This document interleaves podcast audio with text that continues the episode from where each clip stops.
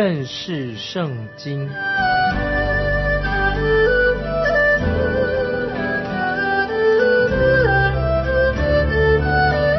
认识上帝的话，把上帝的话带到全世界。本节目是由认识圣经机构和环球广播电台联合制作，欢迎收听。亲爱的听众朋友，你好，欢迎收听认识圣经，我是麦基牧师。在这一章里面，《哥林多前书》啊这一章里面，我们要谈到有关于婚姻的问题，我们也会讨论到关于男女之间性的问题，我们可以用一般。更有尊严的态度来处理关于男女间性的问题，因为我们要按照圣经跟着保罗给我们的教导，在哥林多前书第六章，保罗就把属灵的真理告诉我们，也要叫我们把怎么样可以把属灵的原则应用到婚姻上面，因此我们就可以能够解决在婚姻夫妻之间性的问题。保罗也强调，我们的身体是属于神的。我们的身体就是圣灵的殿，是要荣耀神的。现在我们来看《哥林多前书》第七章啊，这是重要的一章。《哥林多前书》第七章第一节论到你们信上所提的事，我说男不敬女倒好。很显然的，哥林多教会你们的信徒为这个问题，他们就写信给保罗。我们看到保罗他对这个问题就啊有了很好的答复。来回答啊，怎么回答他们？保罗花了一定很长的时间做回信。保罗先讨论到关于教会里面的分裂的问题，也关于教会里面一些丑闻。然后保罗就论到婚姻啊这个重要的题目。保罗很直接啊，写到关于婚的婚姻的问题，也很坦诚的。今天啊，我们进入这一章之前，要先讨论啊两件事情啊，哪两件事情呢？首先，我们要问说，使徒保罗他有没有结过婚？如果他没有结过婚，那么保罗谈婚姻的问题啊，好像只是单纯的推理、纸上谈谈兵，而不是来自他个人的自己的经历。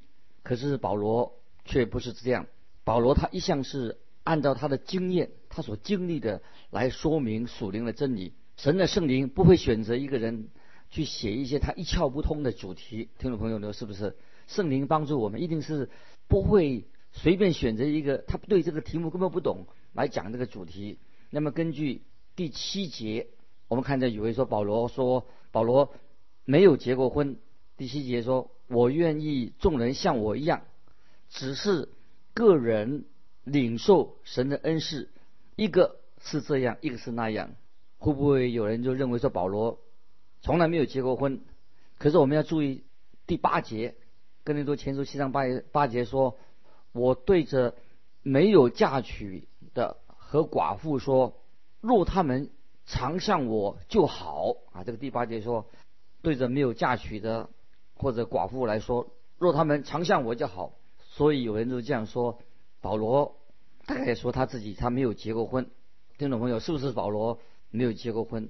听众朋友，你要注意，他提到有两种人，一种是。未婚的人，一种是寡妇，或者说他是官夫，这两种。保罗可能是未婚的，或者保罗他是丧偶的，他有妻子，他是丧偶，他是一个官夫。所以从保罗的背景跟他的身份来看，我们很难相信保罗没有结过婚。保罗他是犹太公会的成员，在使徒行传二十六章第十节，使徒行传二十六章十节，保罗说。我在耶路撒冷也曾这样行了，既从祭司、祭司长得了权柄，我就把许多圣徒囚在监里，他们被杀，我也出名定案啊！这是使徒行传二十六章第十节，保罗说到那个时候在耶路撒冷所发生的事情。他说他从祭司长得了权柄，他就把许多的圣徒囚在监里面，他们被杀。我也出名定案，保罗参与这样的事情。保罗怎么可能会出声反对？那么这些圣徒呢？为什么保罗会反对当时那些信徒呢？是由于保罗那个时候，保罗他是工会啊，那时候保罗还没有信主，保罗那个时候他是工会的啊，犹太人工会的的一员。既然是这样子的话，我们可以说保罗他是已经结过婚的，因为做犹太人工会的会员的条件之一就是要结婚的，因为犹太人坚持年轻的人一定要结婚，男人在十八岁就要成婚。他们说没有妻子的犹太人不算是个男人，所以我们可以这样做结论：保罗已经结过了婚的，是毫无疑问的。他也没有再婚，保罗没有再婚。在哥林多前书九章第五节，我们就可以读到哥林多前书九章五节这样啊，这里记载说：难道我们没有权柄娶信主的姐妹为妻，带着一同往来？仿佛其余的使徒和主的弟兄并激法一样吗？所以我认为保罗他就是说，如果我想我可以再婚，这是可以的。但是我没有自己没有再婚，是因为有一个很简单的原因，因为我不能要求我的另外一半，我的妻子，另外一姐妹跟我一起来做侍奉，跟着我东奔西跑这么忙碌。那从这一节经文我们。可以相信保罗是，他曾经啊深深的爱上了之前爱上一个很贤惠的妻子，也是他们彼此之间彼此相爱，所以保罗才会那么很深入的、很体贴的论到关于婚姻的关系。在以弗所书第五章二十五节，保罗也这样说：你们做丈夫的要爱你们的妻子，正如基督爱教会，为教会舍己。所以我们看到有一位神学家，他就这样描述，他说他怎么说呢？他说保罗的生活和工作啊，就是他也是这本书保罗的生活和工作。那么他这本书里面呢，就是他说这本书这样说，有一个问题是什么呢？这个问题问说，扫罗啊，就是保罗他结过婚吗？在保罗很年轻的、很奋斗的时代，保罗到底有没有妻子来支持他？那个时候他叫做扫罗。有没有妻子支持他？保罗当然，他的信仰，他属灵上啊，他在属灵上，在信仰上来来去去，在许多的重大的问题的讨论在讨论当中，我们可以想到说，保罗他到底有没有一个很安适的、很舒服的一个家，可以让他很安全的哈，就是可以变成一个避难的风港一样啊，可以休安息的休息的地方。我们对。保罗的家庭啊，我们一无所知，因为圣经没有记载。好像保罗也不想让他自己私人的问题、他的家庭问题啊说出来。那么，因为保罗他都是要探讨重要的属灵的真理来教导教会。但是，我认为保罗他所做的一切一定会有他家人，就是他的家庭、他的妻子的支持。这件事情，我个人是非常肯定的。那么，这是有一位神学家。啊，他这样说的。其实有很多的解经家都认为保罗是结过婚的，但是他的妻子已经过世了，死掉了。保罗从来没有提到他，但是保罗是他非常的深沉的啊，很深入的讲论到有关于婚姻的问题。所以他既然能够讲讲出关于婚姻的问题，给你做很好的辅导，那我相信保罗他的确是结过婚的。第二个问题，也许我们不能说这是一个问题啊，这是有一个宣告啊。这个经文里面有一个宣告，就是我们要了解到哥林多那个时代的背景，不然的话，我就是我们会落入一个错误的结论那。随便，因为我们不了解哥林多教会的背景，所以我们就很贸然的做决定，那这个结论就会错误了。这个结论说到保罗认为单身比结婚好得多，这个是对吗？保罗有这样做的结论，说认为单身比结婚好得多吗？这样可以做这样的结论吗？所以听众朋友，我们必须要先了解哥林多当时的状况啊，哥林多城当时的状况，才了解到保罗为什么他要这样说。所以我们现在就开始啊，我们回到哥林多前书第七章第一、第二节，但要免淫乱的事，男子当。各有自己的妻子，妻子也当各有自己的丈夫啊。这个经文啊，这样说啊，就是要避免淫乱的事情。男子当各有自己的妻子，女子也当各有自己的丈夫。我们要了解当时哥林多城这个城市，现在这个地方当然已经变成一个废墟了。在这个废墟上面就是哥林多的城市，那个地方是一个非常啊，是一个拜偶像的地方，拜那个偶像女神，那个偶像女的偶像。那么今天十字军。所建筑的堡垒就在这个废墟哦，还在这那个地方。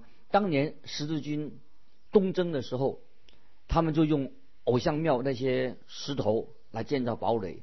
那么这个偶像庙和大出大多数外邦人的寺庙是一样的，他们的宗教是以性就男女之间的性为主，有上千的庙妓在庙里面，寺庙里面呢有妓女在那边。那么在这个庙里面，你可以得到食物，得到饮料，还有啊这个性啊男女之间的性的事情。在那个庙里面，那些庙妓妓女呢，他们就是庙庙妓啊庙里面的妓女，他们的宗教外邦人的宗教，他们用宗教的名义来进行关于性的一种行为，那也是啊所谓的柏拉图哲学啊。有时我们人已经忘掉忘忘记，在他们那个希腊的那个时代，那是一个也是很邪淫，他们有一个非常堕落败坏的一个文化。有一天有一个人对我说，他说说什么？他说苏格拉底啊，哲学家苏格拉底，他的写作真了不起。他有时是这样写，他有时是这个样子的。他说苏格拉底也告诉说，告诉妓女。他的内容里面所写的东西，也告诉说，告诉这个妓女该怎么样来表现她自己，怎么样把她自己心里面的思想、她的想法，是借着肉体的欲望。他说，他还告诉妓女该怎么表现自己。他说，中心思想，柏拉图啊，或者说苏格拉底的中心思想是借着肉体的满足啊，借着肉体的满足来除去、来压抑。心里面的肉体的欲望，这个我们就看出来这些外邦人的宗教啊，他们的内容啊，他们是希腊人，他们的基本的有两派啊，基本的一个哲学，希腊人的两派哲学，一个是禁欲主义啊，就是他们禁欲；另外一派就是叫做享乐主义，这两派。所以来自希腊人的他们这个基本的这个哲理啊，有关于禁欲方面的，就是拒绝。这个有欲望，男女的这种欲望。另外一种叫做叫享乐主义，在罗马人的世界，当时的妻子在罗马人的世界，妻子本来就是一种男人的产业，他就像一匹劳动的马一样。一个人可以有好多的妻子，好一个管厨房的、饮食的，一个管理啊屋子的，一个管理衣服衣物的，性的关系啊，男女间性的关系它是次要的，因为他们到庙里去，为什么呢？因为那里。为什么会那时候人家去去到庙宇里面？因为那里的庙妓啊，妓女很多，很多的美女。到今天，有些地方仍然啊是有这种的状况。有些地方，有些人他们有很多的妻子，其实基本他们的妻子是男人的一个产业啊，把妻子当成许多的妻子当成他们的奴隶而已。所以我们看到保罗在。哥林多前书第七章就是把婚姻的地位已经提升了，看重非常看重男女的婚姻。保罗就对哥林多人说，他们不可以像以前那样子生活了，不可以对这个婚姻哈随随便便。每一个男人只能有一个妻子，每一个女人也应当有她自己的丈夫，一个丈夫。保罗在那个异教徒的世界里面啊，就是啊罗马帝国里面，也可以。保罗把罗马帝国当时他把女人的地位从奴隶的地位把它提升到跟男人平等，使女人成为跟男人的关系，它是一个伴侣的关系，提升了妇女的地位，所以把妇女子的地位提到一个很正确的地位，跟男人是相等的。所以当保罗写哥林多书信的时候，是在以弗所这个地方。听众朋友，你知道以弗所也是那里有一个雅典米女神的庙啊，也是一个很恐怖的。在以弗所书第五章二十五节，以弗所所书五章二十五节这样说：你们做丈夫的要爱你们的妻子，正如基督爱教会，为教会舍己。那么这节经文，有人会说，保罗是不是也要告诉妻子们应当顺服自己的丈夫？到底保罗是怎么说的啊？是什么意思呢？在以弗所书第五章二十二节，以弗所书五章二十二节，保罗这样说：你们做妻子。当顺服自己的丈夫，如同顺服主。听众朋友，你知道顺服到底什么？什么叫做顺服啊？顺服的意思就是回应，就是一个人回应的意思。那么，当我们说妻子要对自己的丈夫顺服，就是妻子要对自己的丈夫有回应，也就是说，妻子啊要对丈夫啊对男人有所回应。那么男人是一个主动的，所以男人要主动把他的爱向妻子表达。那么妻子呢，她就接受了这个丈夫的爱。这个不是一个光谈男女的性，男女这个性的问题，而是这个包含的啊，爱是包含的在精神上的、灵性上的、心理上的、身体上的。所以这里表示说，男人他是是这个主动的。男女人呢，就是他是接收啊，从男人那边接收爱。起初啊，圣经说起初神造男造女，那么神造的女人，她的目的是什么？是一个帮助者，就是来回应回应啊男人。女人是男人的帮助者，那么所以女人就是男人的另外的一部分。所以我们这可以这样说。当丈夫说，他说对妻子说“我爱你”的时候，丈夫对妻子说“我爱你”，妻子就对丈夫对他这样说，他就有所回应。所以，当一个男人他承认，他认为说：“哎呀，我的妻子很冷淡。”如果妻子为什么会变成很冷淡的？那么，如果这个男人他自己就应该说他自己因为他很失败，为什么你觉得妻子很冷淡？因为你要。反省你是不是一个很失败的丈夫？你没有你，也许你这不像一个丈夫，所以你要为妻子没有对你回应这个事情，那么你应该为这个状况发生这样的情况啊，你自己要负起责任。总之，我们看到保罗把妇女的地位从奴隶的地位升到与男人平等啊，做男人的。伴侣这个地位，这是很重要，让我们听众朋友可以了解的。接下来我们看第三节七章三节，丈夫当用合宜之分待妻子，妻子待丈夫也要如此。那么妻子是要这样的来回应她自己的丈夫。接着看第四节，妻子没有权柄主张自己的身子，乃在于丈夫；丈夫也没有权柄主张自己的身子，乃在妻子。所以我们看到男人不可以。去庙里面找那个庙妓，因为这是找到庙里面找妓女，那是罪。爱跟性的对象是在家庭当中，这是保罗在这里的啊重要的说明。婚姻是唯一的动机是什么呢？就是爱，不是性的关系，是爱的关系。那么我们知道，保罗一定是他自己曾经有个非常爱他的妻子，很一个了不起的妻子。从妻子的身上，哦，他得到爱。那么圣经也提到一些可爱的夫夫妻啊，可爱的夫妻夫妻关系。说到亚当夏娃，也说到雅雅各和拉杰，也说到波阿斯和路德，也说到大卫和亚比该。大卫的妻子亚比该就曾经对大卫说：“虽有人起来追逼你，寻索你的性命，你的性命却在耶和华你神那里能保护。”如包裹宝器一样，所以我们看到每一个伟人的后面一定会有一个帮助者，一个了不起的一个妻子在协助他。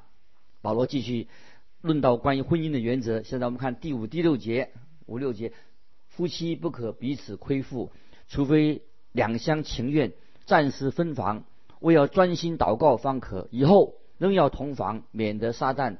趁着你们情不自禁，引诱你们，我说这话原是准你们，不是命你们的。